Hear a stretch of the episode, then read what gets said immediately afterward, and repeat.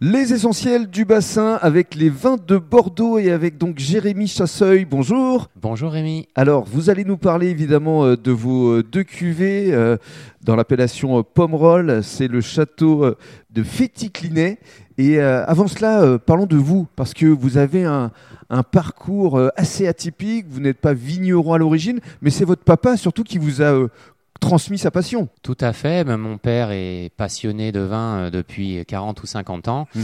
Euh, donc, il collectionnait euh, les bouteilles de France et du monde entier. Alors, il a une des plus belles collections de France, je crois. C'est vrai, tout à fait, tout à fait. C'est la plus grande ou C'est considéré comme la plus belle collection de France dans les Deux-Sèvres. Dans les Deux-Sèvres. il est en train d'aménager, d'agrandir sa cave en vue éventuellement de faire un musée mhm. du vin. Qui pourrait ouvrir l'année prochaine. Pouvoir bon, faire découvrir aussi aux gens euh, tous les trésors qui existent. Euh. Oui, avec un côté pédagogique, c'est important. Tout à fait, tout à fait. Euh, alors que ce soit les vins, les alcools, les spiritueux, du monde entier, et avec des petites histoires autour des vignerons, mmh. des objets qu'il a pu mmh.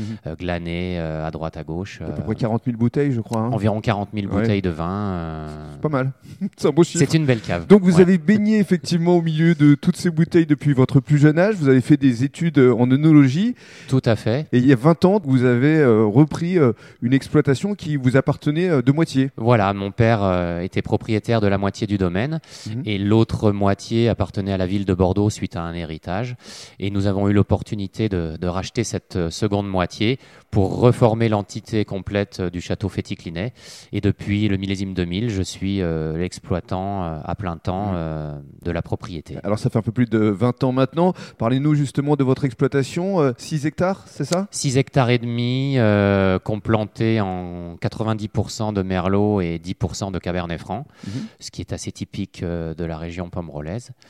Euh, des sols qui sont majoritairement de grave et de grave sur argile, donc euh, très mmh. qualitatif, ce qui nous permet de faire vraiment de, grands vins mmh. sur Pomerol. Et surtout, vous suivez tout de A à Z.